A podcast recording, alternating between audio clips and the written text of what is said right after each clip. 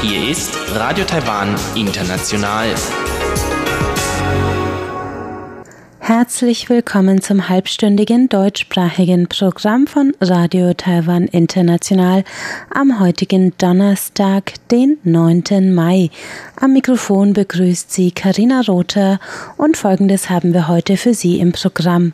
Zuerst hören Sie die Tagesnachrichten, dann geht's weiter mit Frank Pewitz und Aktuelles aus der Wirtschaft, heute zu deutschen Start-up-Unternehmern in Taiwan.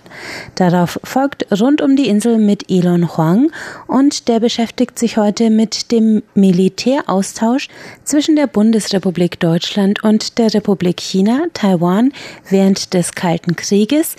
Dazu ist er im Gespräch mit dem Historiker Dr. Chen Chen. Nun zuerst die Tagesnachrichten.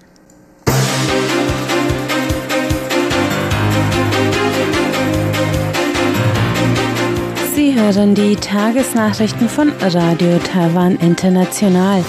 Die Schlagzeilen. U-Boot Made in Taiwan. Tsai gibt Startschuss für Produktionsstätte. Vertiefung der Zusammenarbeit. Eswatinis Handelsminister plant Besuch. Und Festlandkommission warnt Politiker vor illegalen Gesprächen mit China. Die Meldungen im Einzelnen. Präsidentin Tsai Ing-wen hat heute in Kaohsiung der feierlichen Grundsteinlegung für die künftige U-Boot-Fertigungsstätte beigewohnt. Auf dem Gelände in Südwest-Taiwan soll binnen eines Jahres eine Fabrik zum Bau des ersten in Taiwan entwickelten Militär-U-Boots entstehen. Die Präsidentin hatte das Projekt zur heimischen Entwicklung vor drei Jahren auf den Weg gebracht, weil die vier U-Boote in Taiwans Besitz aus amerikanischer und holländischer Produktion bereits veraltet waren. Um die nationale Verteidigung durch zeitgemäße Marine-U-Boote zu garantieren, will Taiwan bis zum Jahr 2024 einen eigenen Prototypen entwickeln. Mit dem Bau beauftragt ist der taiwanische Schiffsbauer CSBC Corporation. Bei der Grundsteinlegung enthüllte Tsai ein Modell des U-Boots und bekräftigte erneut Bedeutung und Umsetzbarkeit des Projekts. Das Wirtschaftskooperationsabkommen zwischen der Republik China Taiwan und ihrem afrikanischen Verbündeten Eswatini ist im Dezember 2018 in Kraft getreten. Am 19. Mai wird eine Delegation unter der Führung von Eswatinis Minister für Arbeit und Handel Mankoba Kumalo Taiwan besuchen, um ein Regelwerk zur Implementierung des Abkommens zu unterzeichnen. Das Außenministerium sagte heute, dies sei der erste Besuch des neu ernannten Handelsministers. Die Beziehung zu Taiwans einzigem Verbündeten in Afrika sei gut, der Austausch regelmäßig. Kumalos Besuch ist der dritte eswatinische Ministerbesuch in diesem Jahr. Taiwans Außenminister Joseph Wu besuchte das Land zuletzt im April. Das Regelwerk, das Vertreter beider Länder während Kumalos Besuch unterzeichnen werden, regelt die Kompetenzen und Arbeitsabläufe einer binationalen Kommission, die die Umsetzung des Wirtschaftsabkommens überblicken soll, erklärte ein Vertreter des Außenministeriums. Der Vizevorsitzende der Festlandkommission Chiu Joy-jung hat heute Taiwans Politiker davor gewarnt, mit eigenmächtigen Verhandlungen mit China gegen das Gesetz zu verstoßen. Die Äußerung kam drei Tage vor der China-Reise der ehemaligen Kuomintang-Parteivorsitzenden Hong Xiu-ju, die in China laut Medienberichten mit Vertretern des Büros für Taiwan-Angelegenheiten des chinesischen Staatsrats Gespräche über die Beziehung beider Seiten und die Zukunft des Volkes führen wird. Chiu Joijang sagte heute, Taiwaner sollten sich keine falschen Hoffnungen machen. Pekings Initiative eines demokratischen Dialogs diene nur der Umsetzung von Staatschef Xis Absicht der Vereinigung mit Taiwan.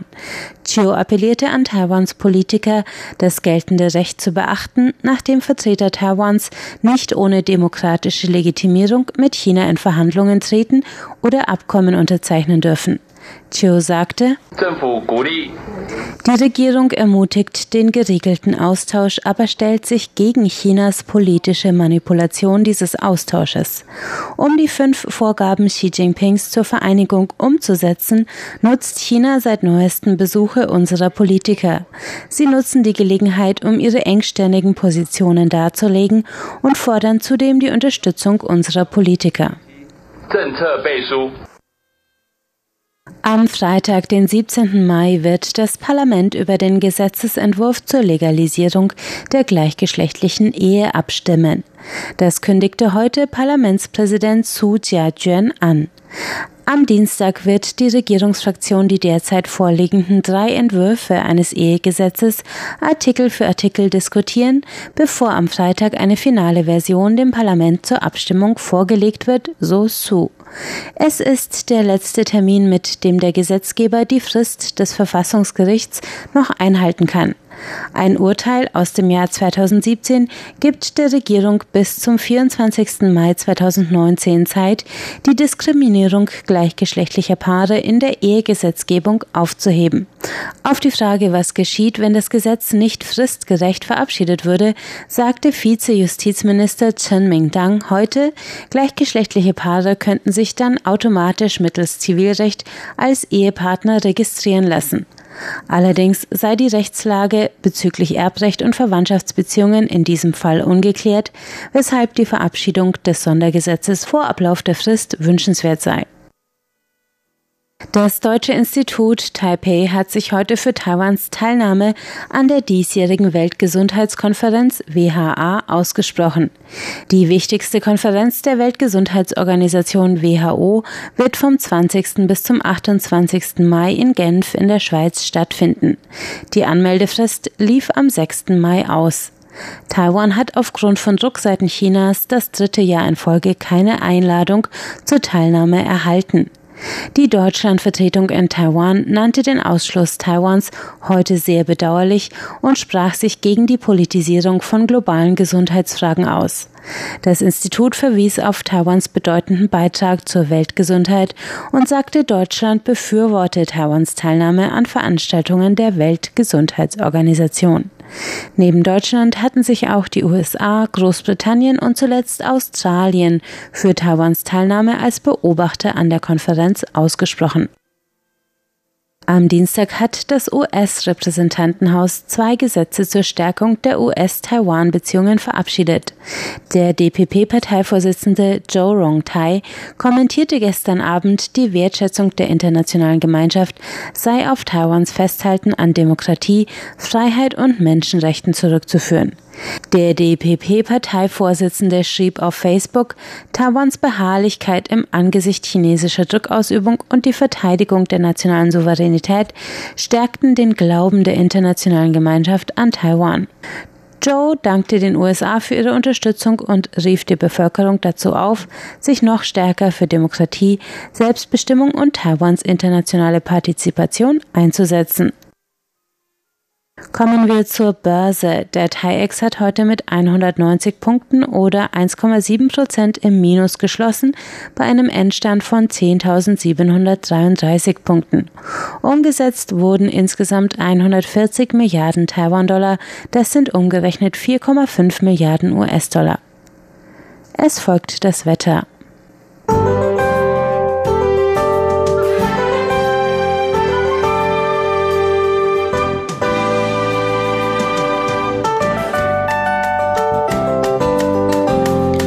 Heftige Regenfälle heute im Norden, die sich zur Nacht hin in Mittel-Taiwan und entlang der Ostküste ausbreiten. Starker Regen besonders in Hsinchu und Miaoli im Nordwesten mit Niederschlagswerten von über 20 Liter pro Quadratmeter. Die Werte lagen tagsüber zwischen 19 und 24, im Südwesten bis zu 30 Grad. Der morgige Tag bleibt weitgehend regnerisch. Erst zum Abend hin verziehen sich die Wolken bei etwas milderen Temperaturen von 22 bis 24 Grad im Norden und 23 bis 29 Grad im Südwesten der Insel.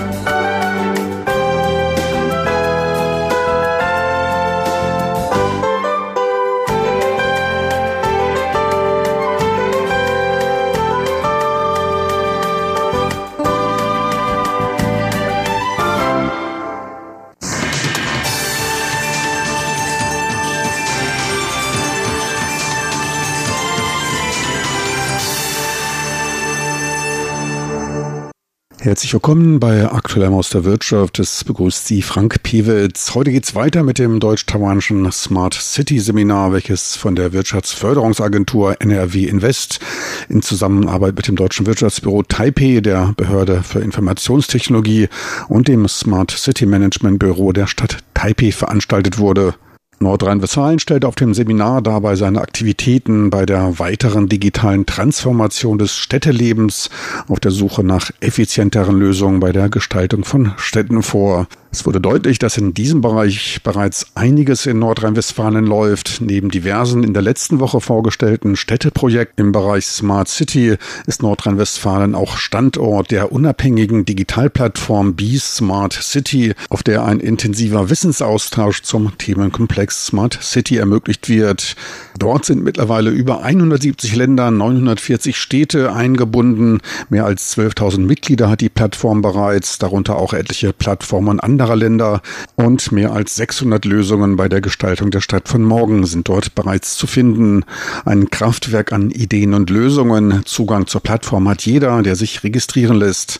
Einfach in Ihrem Browser besmart.city eingeben, das B aber mit einem Doppel E wie Biene schreiben und sich registrieren lassen. Thomas Müller, Mitbegründer der Plattform, war ebenfalls in Taiwan anwesend und er wies auf die Notwendigkeit der Fokussierung auf die Bedürfnisse der Bürger und Unternehmen der Städte hin, denn genau sie sind es, welche die Stadt nutzen und prägen. Sich über intelligente städtische Lösungen Gedanken zu machen, ist absolut notwendig. Denn Urbanisierung ist ein globaler Trend. Wöchentlich wächst die Zahl der in den Städten lebenden Personen um 1,5 Millionen. Weltweit werden dort 85 Prozent des Bruttoinlandsprodukts erzeugt, 75 Prozent der natürlichen Ressourcen verbraucht und 80 Prozent der Treibhausgase ausgestoßen. Zudem besteht in den nächsten zehn Jahren in den Megastädten der Welt ein enormer, in die Billionen gehender Investitionsbedarf zum Ausbau der Infrastruktur. Das alles um den Herausforderungen des Bevölkerungswachstums, der stärkeren Urbanisierung einer alternden Gesellschaft und erhöhter Lebensqualität als auch wirtschaftlichem Wohlstand zu begegnen. Dies nur einige Beispiele unter etlichen weiteren Aspekten, die es zu beachten gilt. Mitgereist waren auch einige Start-up-Unternehmen aus Nordrhein-Westfalen, die den Taiwanern deutsche Lösungen für bessere Städte vorstellten. Später hatten sie dann auch noch auf der zeitgleich laufenden Smart City Expo Gelegenheit zum Austausch und Kontakte knüpfen mit taiwanischen Start-ups und anderen Unternehmen und Einrichtungen. Philipp Haverkamp, Geschäftsentwickler des Unternehmens Moco, stellt dabei effizientere Ressourcen und kapitalsparende Lösungen im Bereich der Mobilität vor. Wir sind aus Deutschland, aus Aachen, der Hauptstadt der Mobilität und bereits über ganz Deutschland verteilt, auch schon in Europa vertreten. Jetzt machen wir den ersten Schritt hier nach Asien. Heute geht es um die Zukunft der Mobilität und wir haben die Technologie dafür, dies umzusetzen, denn die Zukunft, die liegt bei der Shopping Mobility. The future is shopping mobility. But one question first. How many cars does Germany have? Ich möchte eine Frage stellen. Wie viele Autos gibt es in Deutschland? Eine Million? Fünf Millionen? Nein, es sind zehnmal so viele. Und dann stellen wir uns mal die interessante Frage, wie viele Autos denn tatsächlich gebraucht bzw. nicht gebraucht werden, also einfach am Straßenrand herumstehen. 40 Prozent, die nicht bewegt werden. Es sind fast 95 Prozent aller Fahrzeuge, welche die ganze Zeit nicht genutzt, in keinster Weise bewegt werden. Warum wird so etwas gemacht? Ich bin auch noch nicht schlau daraus geworden, denn es handelt sich dabei nämlich um die schlechteste jemals in Deutschland getätigte Investition. Sämtliche Bürger investierten dabei eine Trillion Euro in Autos, die sie nicht bewegen. Den englischen Ausdruck für solch eine große Zahl habe ich vorher noch nie gehört. I've never heard, heard this word quintillion. Eine Trillion, eine wahrhaft große Summe, die sind immerhin eine Million Billionen, eine Eins mit 18 Nullen. Dies wäre dann das 300-fache des Sozialprodukts der BRD. Da scheint dann allerdings ein Rechenfehler vorzuliegen, doch dies ändert nichts an der Tatsache, dass am Straßenrand eine enorme Summe an ungenutztem Kapital herumsteht. Selbst bei einem Wert von etwas mehr als 20.000 Euro pro stehendem Fahrzeug kommt man auf die stolze Summe von etwa einer Billion Euro. Wertmäßig entspricht dies etwa 30 Prozent sämtlicher jährlich erzeugter Güter und Dienstleistungen in Deutschland. Und genau dort setzt das Geschäftsmodell von Moco an. One question for you all. Eine Frage an Sie alle. Wer von Ihnen hat ein Auto? Bitte heben Sie Ihre Hand. Wer von Ihnen hat ein Auto?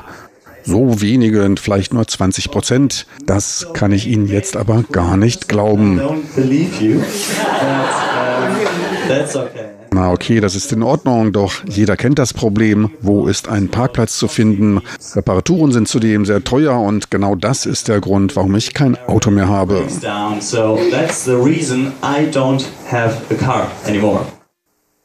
In der Tat sind pro Kopf deutlich weniger PKWs in Taiwan zugelassen. Kommen in Deutschland auf fünf Bürger drei PKWs, sind es in Taiwan elf Personen. Das stark besiedelte Taiwan ist das Land der Motorroller, deren Dichte in etwa mit der deutschen PKW-Dichte übereinstimmt. Gleichzeitig wohnt man hier aber deutlich enger. Betrachtet man lediglich die bebaubare Fläche, zwei Drittel des Landes sind unwegsames Gebirge. So kommt man dann auf durchschnittlich 2000 Personen pro Quadratkilometer. Darunter fallen dann auch etliche Ackerflächen. Die tatsächlich gespürte Bevölkerungsdichtung hier vor Ort ist deutlich höher und liegt in Taipei bei etwa 10.000 Personen pro Quadratkilometer. Daher nicht überraschend, dass das Parkplatzproblem auch allen Taiwanern bestens vertraut ist. Auch mit dem Roller ist es hier trotz fantasiereichster Ausnutzung leerer Flächen oft nicht einfach, einen Abstellplatz zu finden. Das erklärt zum Teil die Autodichte. Zudem sind Autos auch recht kostspielig. Ein Pkw-Abstellplatz im Freien kostet in Taipei etwa 150 Euro monatlich, falls überhaupt verfügbar. Wer mit dem Pkw zur Arbeit fährt, der muss dann nochmal das Gleiche fürs Parkhaus aufbringen. Für etliche wäre da die Taxifahrt zur Arbeit und zurück die elegantere, kostenneutrale Lösung. Von der kostengünstigen Nutzung der gut ausgebauten Metro mal ganz zu schweigen. Bei der Mobilität verwies Philipp Haverkamp dabei auf Köln, in der die Shared Mobility weit verbreitet ist. Das umfangreiche Verkehrsnetz wird durch gemeinsam genutzte Fahrräder oder Autos ergänzt. Die Kosten des Autofahrens liegen bei etwa 50 Cent pro Kilometer und werden von den meisten deutlich unterschätzt. Cologne is really Köln liegt wirklich weit vorn bei Shared Bike Systemen oder gemeinsam genutzten Autos. Dies ist der Grund, warum ich kein eigenes Auto mehr brauche. Was ich daher tue, ist Mobilität zu kaufen. So I shop mobility. Um diese leicht verfügbar zu machen, entwickelte Moco eine Smartphone-Anwendung mit dem dahinterstehenden System, mit der je nach Bedarf ein Auto, ein Fahrrad oder auch einer der neuen Elektroroller verfügbar sind. Gerade dort sieht er einen stark wachsenden Markt mit großen Zukunftsaussichten. Unser Ziel ist es, Mobilität kaufbar zu machen. Wir bieten nicht nur Carsharing oder die gemeinsame Nutzung von Fahrrädern an. Wir verbinden beides in einer Anwendung. Wir wollen nicht zehn verschiedene Programme haben, um uns bewegen zu können. Das wäre zu unbequem. Es geht dabei um eine Nutzerorientierung, um ein bestes Vorankommen. Sie öffnen die App und wissen, wohin Sie wollen und wie Sie dorthin kommen. Gleichzeitig ist es viel billiger als Taxis und schneller und auch bequemer als der Bus. All dies, das packten wir nun in eine Anwendung. Vor neun Jahren begannen wir mit den Unternehmensbereichen, digitalisierten das Fahrzeugmanagement von Unternehmen, vielleicht mit tausend Fahrzeugen, eines pro Beschäftigten, von denen dann auch einige gemeinsam Autos nutzten. Später wandten wir uns dem Immobiliensektor zu. Auch hier habe ich gehört, herrscht großer Parkplatzmangel für Anwohner. Wir stellten dort für eine geschlossene Gruppe von Leuten Fahrzeuge oder Fahrräder zur Verfügung. Für Städte boten wir dann später ein frei fließendes, offenes Sharing-Modell zur Ausleihe von Fahrrädern für jedermann an open sharing system for everybody. Unternehmen können dabei einen kompletten Überblick über ihren digital vernetzten Fuhrpark bekommen, die Effizienz bei der Nutzung steigern und damit Kosten sparen. Die Fahrzeuge sind, wie gesagt, alle vernetzt und können auch Mitarbeitern zur Verfügung gestellt werden. Buchungen und Abrechnungen auch für private Nutzung sind dabei ebenfalls alles über die App möglich. Bequem auch der schlüssellose Einstieg. Gleichzeitig bietet man ein finanzamtkonformes digitales Fahrtenbuch an und auch an eine integrierte Führerscheinkontrolle zur Verhinderung missbräuchlicher Nutzung wurde ebenfalls gedacht gedacht. Wir befinden uns mitten in der digitalen Transformation. Die Zukunft, die beginnt heute. So viel für heute aus Aktuellem aus der Wirtschaft mit Frank Piewitz. So viel für heute vom Smart City Seminar der Nordrhein-Westfalen Invest Agentur, welches hier in Taipei gehalten wurde.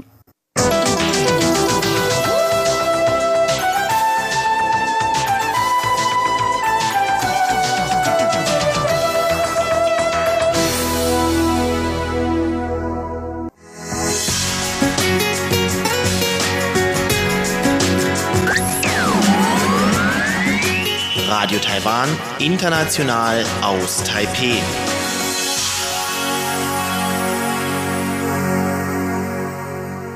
Es folgt Rund um die Insel mit Elon Huang.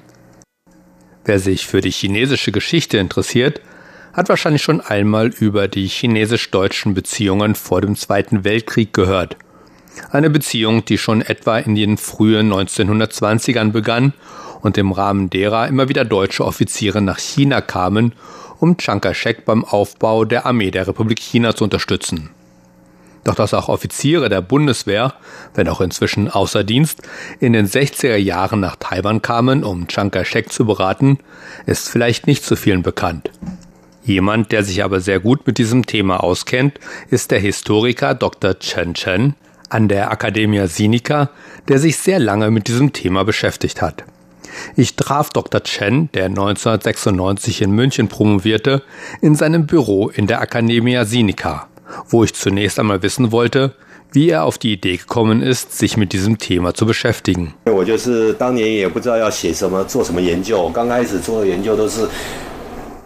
war mir damals nicht sicher, worüber ich als nächstes forschen sollte. Zunächst hatte ich daran gedacht, mein nächstes Forschungsprojekt an meine Doktorarbeit anzulehnen, in der es um die militärischen und wirtschaftlichen Beziehungen zwischen China und Deutschland bis zum Zweiten Weltkrieg ging.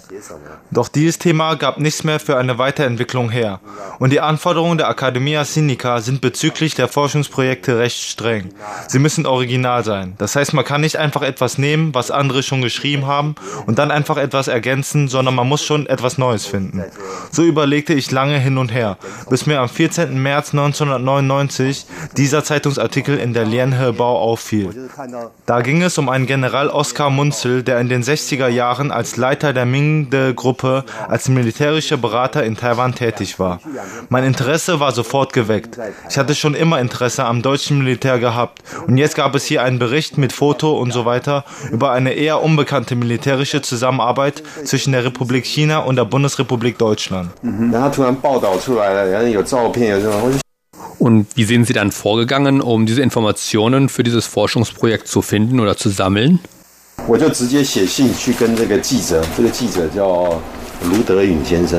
ich habe dann direkt einen Brief an den Reporter namens Lu De Ying geschrieben und ihn gebeten, ob er mich mit der Person, die er für seinen Bericht interviewt hat, in Verbindung setzen könnte.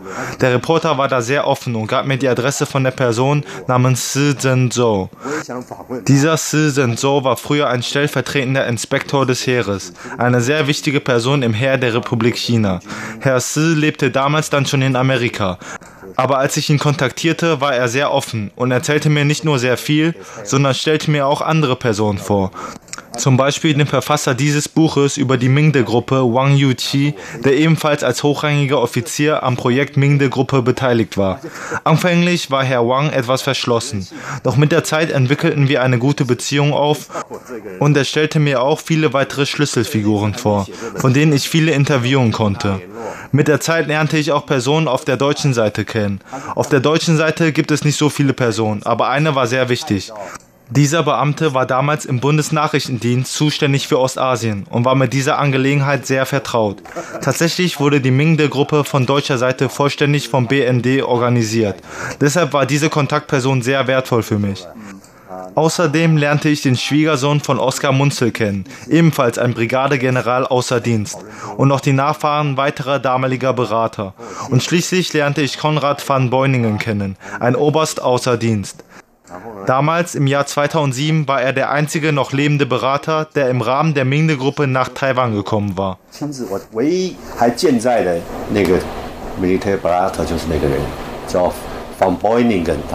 Wie auch die Mingde-Gruppe im Allgemeinen sehr viel weniger bekannt ist als die Beziehung zwischen China und Deutschland, die schon in den 1920ern begann und bis zum Zweiten Weltkrieg andauerte. Warum ist dieser Austausch zwischen der Bundesrepublik und der Republik China oder Taiwan so wenig bekannt?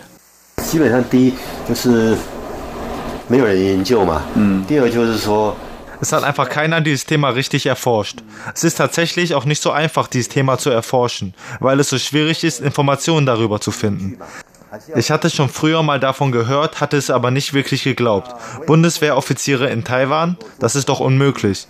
Und weil es so schwierig ist, dazu Informationen zu finden, wurden viele Akademiker davon abgehalten, sich damit zu beschäftigen. Bei mir ist es etwas anders, weil ich mich für das Militär interessiere und ich bin schließlich auch in der Lage gewesen, darüber zu schreiben, weil ich so viele Informationen von so vielen Personen erhalten habe. Und auch dann war es nicht einfach. Ich habe am Anfang zwei oder drei Jahre gebraucht, bevor ich meine erste Abhandlung darüber geschrieben habe.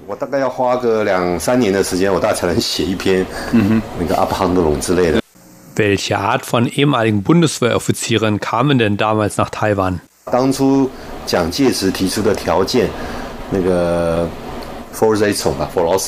Anfänglich hatte Chiang Kai-shek die Bedingung gestellt, dass die Berater sowohl am Ersten als auch am Zweiten Weltkrieg teilgenommen und in der Bundeswehr gedient hatten.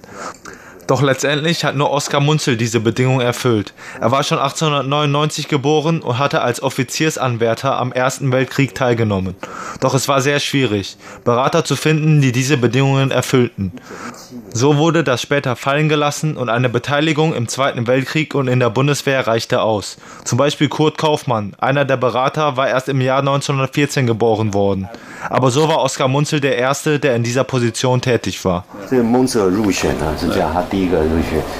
Es gab ja, wie gesagt, schon vor dem Zweiten Weltkrieg eine sehr intensive Beziehung zwischen der Republik China und Deutschland, die dann eben im Zweiten Weltkrieg ein Ende gefunden hat. Welches Interesse hatte Chiang Kai-shek denn nach dem Zweiten Weltkrieg bzw. nach dem chinesischen Bürgerkrieg daran, deutsche Offiziere nach Taiwan zu holen. Mhm. Chiang Kai-shek hatte immer eine sehr hohe Meinung von Deutschland. Das kann man auch in seinem Tagebuch lesen. Dass er dann den Kontakt zu Deutschland suchte, hatte zwei Gründe. Der erste war, dass er die diplomatischen Beziehungen wieder aufnehmen wollte. Allerdings hatte er diese Bemühungen schon einmal selbst beschädigt. Die Republik China hatte 1949 in Berlin schon eine Militärmission. Doch als Chiang Kai-shek den Bürgerkrieg verloren hatte und sich nach Taiwan zurückziehen musste, hatte er Angst, dass die Kommunisten Chinas von dieser Militärmission Besitz ergreifen würden. Daher hat er sie dann von sich aus geschlossen. the rough So hatte die Republik China danach gar keine außenpolitischen Verbindungen zur Bundesrepublik mehr. Das bereute er später sehr und versuchte immer wieder, diplomatische Beziehungen zur Bundesrepublik zu etablieren. Doch die Adenauer Regierung verfolgte schon damals die Ein-China-Politik, in der Hoffnung, später mit der Volksrepublik China diplomatische Verbindungen einzugehen. So wurde die Republik China auch nicht anerkannt. So versuchte Chiang Kai-shek dann über die Organisation Gehlen und über den Nachrichtenaustausch eine Beziehung zu Deutschland aufzubauen, in der Hoffnung, in Zukunft dann diplomatische Beziehungen zur Bundesrepublik zu etablieren. Tatsächlich hatte der Leiter der Organisation Gehlen, Reinhard Gehlen, sehr enge Verbindungen zu Hans Globke vom Kanzleramt und auch zu Franz Josef Strauß. Diese drei Gehlen, Globke und Strauß waren sehr stark für die Republik China eingestellt. Was mich bis heute noch sehr interessiert und wozu ich noch keine Antwort gefunden habe, ist Adenauers persönliche Stellung zur Republik China. Ich habe darüber bisher keine persönlichen Aufzeichnungen gefunden. Doch in Bezug auf Gehlen, Globke und Strauß habe ich schon in ihren Briefen gelesen, wie sehr sie an einer guten Beziehung zur Republik China interessiert waren. Und zwar hauptsächlich, um Informationen über Rot-China zu sammeln. Damals hatte Deutschland in Festlandchina keinerlei Vertretung, aber man wollte wissen, was dort vor sich ging. Und so erhoffte man sich, mit Hilfe der Republik China Informationen über die Volksrepublik sammeln zu können. Denn natürlich sammelte die Republik China selbst sehr viele Informationen über die Volksrepublik.